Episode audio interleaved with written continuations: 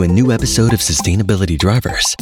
Join us for an electric ride into a sustainable future, together with some of the most innovative thought leaders shaping what's going to be next. Julian, hey, freut mich total, dass du heute bei uns bist, bei dem Nachhaltigkeitsdrive. Wir werden bestimmt spannende Minuten hier mit dir. Freue mich auch. Vielleicht kannst du dich erstmal kurz vorstellen. Ja, mein Name ist Julian Vieres, bin 32 Jahre alt. Ich leite für die ZF im Bereich Electrified Powertrain Technology, also unsere hybrid- und vollelektrische Antriebseinheit mit knapp 10 Milliarden Umsatz, 30.000 Mitarbeitern, den Bereich für Strategie und Transformation. Und in diesem Bereich hängen auch die Bereiche Digitalisierung und Nachhaltigkeit. Ah, das ist ja das Stichwort, Nachhaltigkeit.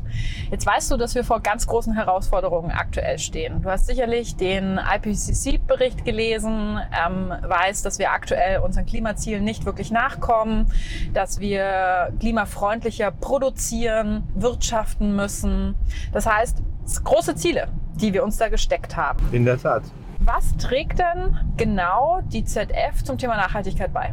Also ZF, wie du weißt, ist ein Global Player in Mobility. Und das fokussiert sich nicht nur auf Passenger Cars, wie so ein schönes, in dem wir gerade sitzen, sondern alle Bereiche der Mobilität. Wir sind mit knapp 140.000 Mitarbeitern weltweit und äh, 35 Milliarden Umsatz circa einer der größeren Player äh, im Bereich der Mobility und haben demzufolge natürlich auch eine Verantwortung. Ja? Wir sind, was das Thema Road Transport und Emissions in Transport betrifft, natürlich über unsere Produkte in allen Scopes im Wesentlichen beteiligt ähm, und haben hier eine Verantwortung, unseren Beitrag auch zu leisten zur Reduzierung dieser Emissionen. Das beginnt einmal damit, wie wir selber Produkte für die Zukunft der Mobilität designen. Also mache ich ein Design for Cost oder denke ich auch schon ein Design for Sustainability mit? Und damit meine ich bewusst nicht nur CO2, ja, sondern den gesamten Scope der Sustainability. Und das zieht sich durch den kompletten Produktentwicklungs- und auch Fertigungsprozess und am Ende natürlich auch äh, bis hin in den Verkaufsprozess. Also ist Sustainability uns als Gesellschaft und als Automobilindustrie auch etwas wert im Produkt? Das ist der eine Aspekt, an dem wir intensiv arbeiten. Der andere Aspekt ist natürlich die Fertigung selber. Wie fertigen wir äh, die Produkte? Wir haben eine 100% Grünstromstrategie für unsere Werke gerade verabschiedet. Und ZF hat sich als Gruppe auch sehr ambitionierte Ziele äh, gegeben. Wir sind zehn Jahre früher als das Paris Climate Agreement äh, in allen drei Scopes in der Ambition einer Zero-Emission-Strategie bis 2040 unterwegs. Und das ist für uns als einer der großen Player mit einer sehr arbeits- und energieintensiven Herstellungskette äh, eine große Ambition, äh, für die wir uns aber auch gerade personell, kapazitär und auch strategisch rüsten. Spannend, klingt sehr interessant. Wo steht ihr denn aktuell? Bei der Exekution dieser Ziele? Würde ich gerne in verschiedene Bereiche einteilen. Einmal das Thema äh, Herunterbrechen von Zielen. Es ist ambitioniert auf der Konzernebene ein Climate Neutrality Ziel zu verabschieden. Ähm, ich kann das runterbrechen von der Group auf die Division, also unseren Geschäftsbereich E-Mobilität und kann sagen, wie viel haben wir in 2019 emittiert. Das weiter runterzubrechen auf die einzelnen Produktlinien oder Verticals und von dort in einzelne Produkte und dann in einzelne Projekte und das in allen äh, globalen Geografien. Das ist gerade der Prozess, in dem wir uns befinden. Also wir sind in der Datengenerierung, Datenvalidierung und Datenstrukturierung. Das ist ein sehr, wie man merkt, Datenprozess und da greifen auch Digitalisierung und Nachhaltigkeit sehr, sehr eng äh, ineinander. Und genau äh, da befinden wir uns gerade. Parallel dazu bauen wir aber auch gerade die Governance-Struktur auf, die es braucht, um das Thema Nachhaltigkeit als, ich möchte fast sagen, weitere Währung neben Kosten und Ergebnis äh, im Konzern zu verankern. Das heißt, wir haben ein Nachhaltigkeitsteam aufgesetzt, einmal im Konzern und dann auch bei uns äh, im Bereich, als cross-funktionale Matrix. Das heißt, ein Champion pro Domain, Produktion, R&D, alle haben ihr Bündel zu tragen bei dem Thema. Es ist wirklich ein Gesamteffort, den man braucht. Und das Ganze wird koordiniert durch eine zentrale Nachhaltigkeitsabteilung, äh, die bei mir im Bereich liegt und wo wir eine sehr starke Nachhaltigkeitsverantwortliche jetzt seit drei Monaten in der Position haben. Das ist das Governance-Modell und als nächstes das Prozessmodell. Also welche Meilensteine und Entscheidungspunkte zum Thema Nachhaltigkeit muss ich in meinen Prozessketten, die ja schon etabliert sind, Produktionsprozess, Produktdesign, Verkauf, verankern und was ist der Trade-off, den ich dann tun will? Was ist mir Emissionsreduzierung, Waste Reduction etc. pp. wert? Das auszutarieren, prozessual, governance-mäßig und incentivierungsmäßig, ist der Prozessschritt, in dem wir uns gerade befinden. Das klingt nach wirklich einer ganz stringenten Roadmap mit auch einer klaren Governance, wie du schon gesagt hast. Kommen wir doch mal zu Herausforderungen. Welche Hürden seht ihr denn oder habt ihr vielleicht auch schon ziehen müssen anhand dieser stringenten Governance und der Roadmap? Ja, natürlich ist es so, dass die Automobilindustrie gerade inmitten einer Transformation steckt. Das betrifft uns als ZF mit einem sehr strong, äh, starken Heritage, äh, starken Tradition im Getriebebereich, der ja äh, sehr stark verbrennerorientiert ist, natürlich insbesondere. Wir haben hier schon den Brückenschlag in die Transformation geschafft mit sehr, sehr großer Nachfrage äh, nach unseren Hybridgetrieben, mit denen ich Stand heute schon äh, voll elektrisch bis zu 100 Kilometer abspulen kann. Ja? Und sind jetzt in der Transformation vom hybridelektrischen Antrieb zum vollelektrischen Antrieb, wohl wissend, dass mit den letzten Ideen der Europäischen Union auch der Hybridantrieb nach 2035 keine Zukunft haben wird. Das heißt, das komplette Unternehmen ist mitten in dieser Transformationsherausforderung und die Verankerung von Nachhaltigkeitszielen in der Organisation passiert also am offenen Herz. Das ist wie eine Operation bei 200 km/h auf der Autobahn am offenen Herz. Denn wir sind mitten in der Transformation und bringen noch eine neue Steuergröße und Governance-Modell in die bestehende Transformation ein. Das ist eine riesige Herausforderung. Äh, die Kapazität, den Fokus äh, ja, und auch die, die Bereitschaft, dieses weitere äh, Thema noch aufzunehmen, mitten in der Transformation in der Organisation zu verankern. Wir sind aber willens, das zu tun und haben ein Top-Management-Commitment, das auch zu tun. Der zweite Punkt ist das Thema Daten. Also sind wir in der Lage, mit einer sauberen und standardisierten Datenstruktur auch das Thema Nachhaltigkeit und ganz bewusst Nachhaltigkeit, nicht nur CO2, sondern alle relevanten Aspekte der Nachhaltigkeit zu bewerten, nachzuhalten und auch auf Produktebene darstellen zu können. Das ist die Grundvoraussetzung, um das Thema wirklich stringent steuern zu können. Und das ist äh, eine große Herausforderung in einer historisch gewachsenen Organisation wie der unsrigen mit äh, über 20 Werken äh, in verschiedensten Ländern diese Stringenz zu etablieren und auch mit den Lieferantenketten dahinter zu etablieren, die ja aus verschiedenen äh, Ländern kommen mit unterschiedlichem Fokus auf Nachhaltigkeitsstand heute. Ja.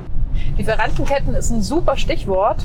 Jetzt hat man hier im Rahmen der IAA, in der wir uns ja auch gerade treffen, immer wieder gelesen, dass die Zulieferer schätzungsweise die größten Schwierigkeiten haben werden, der Klimaneutralität wirklich entgegenzukommen. Ähm, vielleicht kannst du ein bisschen was dazu erklären, erzählen zum Thema die Positionierung eines Zulieferers und wie abhängig ihr auch von den jeweiligen OEMs seid. Das ist eine, eine sehr spannende Frage. Natürlich ist es so, dass wir als Tier Ones unser strategisches Ziel haben, unsere Kunden bestmöglich bei ihrer Transformation und ihrer Ausgestaltung der Nachhaltigkeitsstrategie zu begleiten. Das bedeutet möglichst effiziente Produkte, also Nachhaltigkeit über Produkteffizienz. Ich gebe dir ein konkretes Beispiel. Wir industrialisieren bereits in 2022 eine neue Generation von E-Antrieben, bei denen wir die Betriebsvoltanzahl von 400 auf 800 Volt heben und neue Chips, neue Semiconductor-Strukturen einsetzen von Silizium auf Siliziumkarbid. Das kann dir bis zu 7% Effizienz auf Fahrzeugebene bringen. Also 7% weniger Batterie, weniger Batterie, CO2-Ausstoß, äh, Waste etc. pp. Das sind Beiträge, die wir Stand heute schon über Produktdesign und Innovation leisten können. Aber natürlich auch dann die Verpflichtungen, die wir heute eingehen bei der bei dem Angebot von Projekten an unsere Kunden zum Thema Nachhaltigkeit aus den Werken. Es gibt Kunden, für die ist vergaberelevant schon heute eine Zusage zur Klimaneutralität eines Werks im Jahr 2030. Die Roadmap, äh, dies zu erreichen, äh, müssen wir natürlich bauen, während wir diese Kundenakquisen managen. Das ist natürlich eine, Herausforderung, der man sich als Zulieferer äh, gegenüber sieht. Auf der anderen Seite glaube ich, dass wir in einer ganz besonders spannenden und auch guten Position sind, hier einen Impact zu machen. Wir haben extrem viele Sublieferanten, die mit uns über Jahrzehnte, teilweise schon über 50 Jahre zusammenarbeiten und die wir in dieser Transformation auch aussteuern und an die Hand nehmen können. Das heißt, wir sind eigentlich der Multiplikator der Nachhaltigkeit von der OEM-Strategie bis in die tiefen Lieferketten rein. Und klar, das ist eine Herausforderung, das ist aber auch eine Aufgabe, der wir uns stellen und für die auch unsere Lieferanten dankbar sind, dass wir sie dabei mit an die Hand nehmen. Denkt zum Beispiel an ein, an ein kleineres Unternehmen, einen mittelständischen Zulieferbetrieb. Wenn der von uns lernen kann, wie eine Governance-Struktur für Sustainability funktionieren kann, wie auch eine Datenstruktur aussehen kann, die er vielleicht übernehmen kann, dann ist unser Impact doch ein sehr, sehr großer. Den möchten wir auch gerne unbedingt haben. Ja. Ich glaube, jetzt weiß ich zumal mehr, warum du auch Preisträger des Rising Stars Awards geworden bist, ähm, hier auf der IAA. Herzlichen Glückwunsch auch nochmal dazu im Bereich Transformation.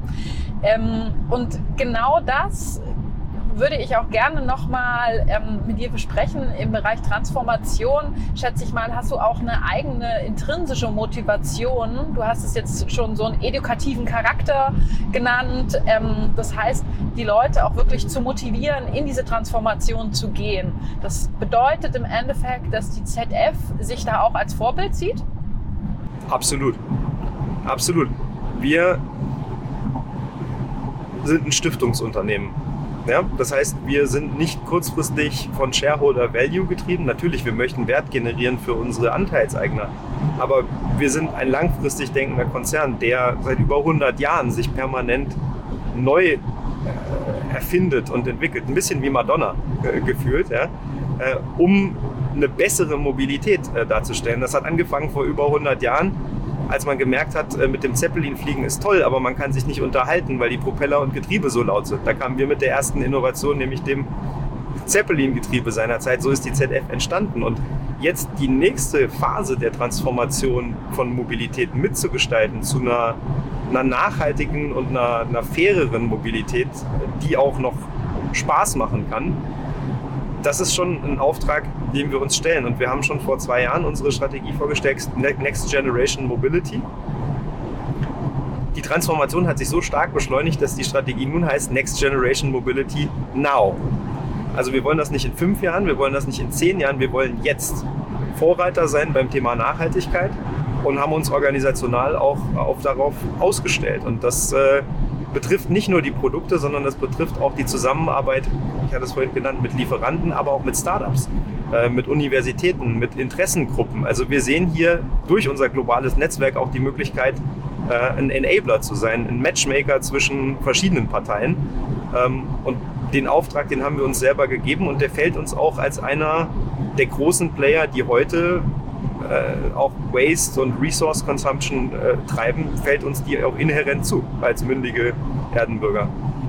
Glaubst du, dass sich dadurch, du hast es gerade schon angesprochen, neue Networks, neue Partnerschaften, auch ein ganzes neues Mobilitätskonzept ergeben wird von einem neuen Ökosystem, wie man sich fortbewegt?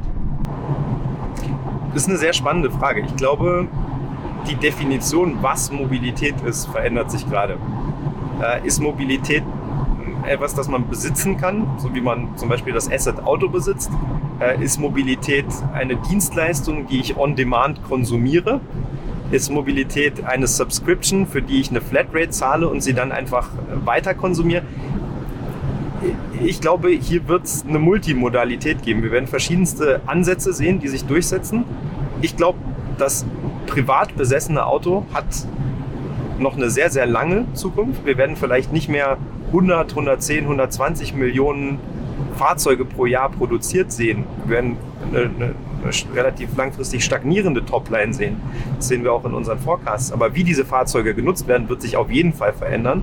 Und die Optimierung der einzelnen Mobilitätsangebote aufeinander, nicht nur im Hinblick auf Kosten, sondern auch im Hinblick auf Nachhaltigkeit, das ist, glaube ich, einer der der wesentlichen Aspekte. Ich äh, möchte ein Beispiel geben. Wir arbeiten bei der ZF gerade mit einem internen Startup an einer Lösung, die nennt sich Ideal Drive. Dein Handy wird ein Sensor und wir tracken dein Fahrverhalten, Beschleunigung, wo fährst du, Geschwindigkeit, wie viel Ladeinfrastruktur hast du zum Beispiel in deinem Umfeld und wir schlagen dir nach einer gewissen Zeit vor, was ist für dich der ökonomisch und ökologisch beste Antrieb. Nicht dogmatisch, sondern rein physikalisch und technologieoffen. Es kann sein, dass für dich als Vielfahrer Stand heute tatsächlich der Plug-in-Hybrid die beste Lösung ist, wenn du zwei verschiedene Profile hast, Stadt und langfristig. Kann sein, dass wir dir ein batterieelektrisches Fahrzeug vorschlagen. Und dann sogar, welche elektrische Reichweite brauchst du wirklich? Brauchst du 600 Kilometer batterieelektrische Reichweite und damit auch eine sehr ressourcenintensive große Batterie oder reicht auch ein kleineres batterieelektrisches Fahrzeug? Und ich glaube, diese Intelligenz reinzubringen, vielleicht nicht nur zur Autoauswahl, sondern ist für dein individuelles Mobilitätsverhalten vielleicht eine Kombination das Richtige. Vielleicht nimmst du den E-Scooter zum Shuttle-Hub, vom Shuttle-Hub zum Bahnhof und vom Bahnhof zu deinem Arbeitsplatz, wo du dann die letzte Strecke wieder mit dem Shuttle äh, ähm, abspulst. Ich glaube, das zu lösen und das ökonomisch und ökologisch zu lösen, dieses Matchmaking, das wird eine der wesentlichen Aufgaben der nächsten Jahre sein. Und auch hier stellen wir uns als ZF ziemlich breit auf. Einmal als Solution Provider. Wir sind einer der größten Shuttle-Anbieter weltweit mit unserem Tochterunternehmen To Get There. Und dann auch als Matchmaker selber durch dieses interne Startup beispielsweise, äh, wie ich es gerade erklärt habe. Also lange Antwort auf deine kurze Frage. Ich glaube, die Mobilität wird sich noch weiter fragmentieren. Und derjenige, der an vielen Stellen dieser neu sich entwickelten Wertschöpfungskette einen Wertbeitrag liefern kann, ähm, das werden die Gewinner der Mobilität von morgen sein. Und wir glauben, dass wir dazu gehören können. So, Julian, jetzt sind wir dann fast wieder da. Ähm, jetzt habe ich noch eine Frage für dich. Und zwar, nach Pariser Klimaabkommen sollen wir bis 2030 im besten Falle klimaneutral werden. Ähm, jetzt hat die ZF sehr ambitionierte Ziele, die hast du auch schon dargelegt. Was glaubst du denn, wie schaut denn das Geschäftsmodell der ZF in 2030 aus? Hat sich das dann auch verändert? das ist eine sehr interessante Frage. Ich glaube ja. Ich glaube ja, es hat sich nicht verändert, sondern es hat sich erweitert. Ich glaube natürlich, dass das Geschäftsmodell eines hoch innovativen Technologieintegrationskonzerns mit extremer Systemkompetenz auch weiterhin ein, ein relevantes und ein tragfähiges ist. Denkt zum Beispiel an People Mover die im Schnitt drei bis vier Autos von der Straße nehmen, die aber auch extreme Systemkompetenz erfordern, um zum Beispiel nach vorne gerichtet vielleicht mal eine autonome Fahrfunktion darstellen zu können. Das wird weiterhin relevant bleiben. Ich glaube, es wird aber ergänzt werden durch Technologien und Angebote, die die Mobilität in Summe nachhaltiger machen. Was meine ich damit? Wenn du heute sagst, du hast ein Projektportfolio an Initiativen, nehmen wir das Beispiel CO2 zur Reduktion von CO2 dann gibt es heute Technologien, die extrem vielversprechend sind zum Thema Reduktion von CO2, die aber noch prohibitiv teuer sind, weil sie technisch noch nicht gelöst sind. Ich spreche von dem kompletten Sektor Cleantech. Hier unser Know-how, unsere Technologiekompetenz einzubringen, um neue Lösungen zu finden und damit aber auch für die ZF gemeinsam mit Partnern, mit Startups, mit Universitäten neue Produkte zu entwickeln, die uns technisch differenzieren, die aber auch ihren Beitrag leisten und, und auch Beschäftigung sichern. Ich glaube, das wird eine wesentliche Erweiterung des Geschäftsmodells sein, für die wir uns auch gerade vorbereiten. Cool. Dann wünsche ich euch und vor allem auch dir persönlich bis 2030 alles, alles Gute. Und vielen, vielen lieben Dank für das interessante Gespräch und auf ganz bald. Danke dir auch.